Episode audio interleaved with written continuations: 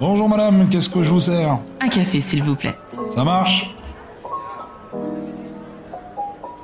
Chaque arbre est le symbole vivant de la paix et de l'espoir.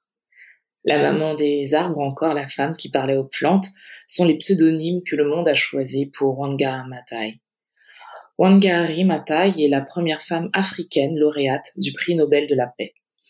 Il récompensait son engagement pour l'environnement et la construction d'une société pacifique et autonome au Kenya. Wangari naît dans une famille qui lutte pour la subsistance de leur tribu. Elle est l'aînée de la famille et elle a la chance de pouvoir accéder à l'instruction grâce à sa mère qui la pousse dans cette direction. Elle fait partie des 800 jeunes Africains qui, dans les années 60, ont étudié aux États-Unis dans le cadre du programme de bourse Kennedy Airlift.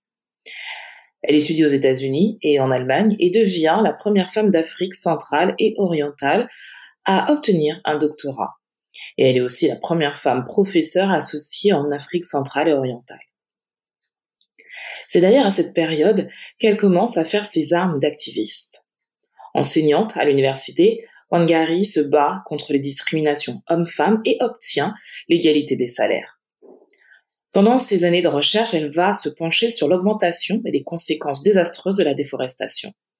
En 1977, au congrès du Conseil national des femmes du Kenya, dont elle est membre, il est mis en lumière un constat alarmant. La déforestation cause l'érosion des sols et la dégradation des rivières qui ensemble menacent la santé des troupeaux, l'agriculture et par conséquent la santé des populations. Et l'une des conséquences directes de ce phénomène est que les Kenyans manquent de bois, d'eau et de ressources alimentaires. Wangari crée alors le mouvement de la ceinture verte, Green Belt Movement, en 1977 en réponse aux besoins en énergie et en eau des femmes rurales du Kenya, puisque ce sont elles qui sont en charge de collecter le bois pour alimenter les foyers et le forage pour les animaux. Au commencement du mouvement, Wangari plante sept arbres au parc de Nairobi. Aujourd'hui, en 2022, on estime à plus de 50 millions d'arbres qui ont été plantés depuis. Mais pour en arriver là, la femme qui parlait aux plantes a dû se battre. Les débuts du mouvement sont difficiles par manque de ressources financières et de savoir-faire. Un coup de pouce sera donné par le Fonds de développement des Nations Unies pour la femme sous forme de subvention. Tout au long de sa vie, elle se battra pour faire entendre sa voix, mais surtout celle des femmes de son pays. Dès 1980, elle agit en politique contre les pouvoirs en place. La prison, où elle sera envoyée, ne l'empêchera pas, en 2002, de devenir députée, puis en 2003, ministre délégué à l'environnement jusqu'en 2005. Pendant sa carrière, elle recevra de nombreuses distinctions.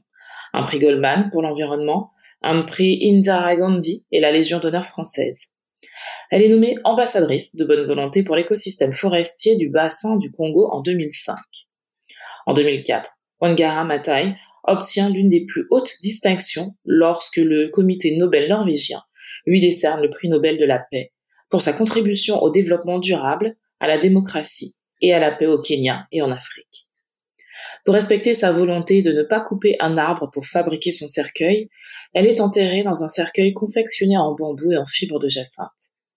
Accompagnée d'une centaine de personnes, sa famille plante un arbre pendant la cérémonie au Uro Park, un parc que Wangara Maathai aura sauvé de la destruction en mettant en échec un projet de gratte-ciel.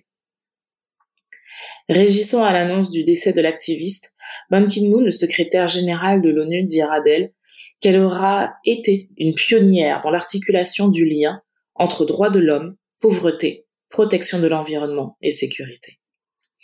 Je termine ce podcast avec une de ses célèbres citations. Plantons des arbres et les racines de notre avenir s'enfonceront dans le sol et une canopée de l'espoir s'élèvera vers le ciel. Votre épisode est maintenant terminé. J'espère qu'il vous a plu. N'oubliez pas qu'il est disponible également sur ma chaîne YouTube. Prenez soin de vous, prenez soin des gens que vous aimez et à la semaine prochaine.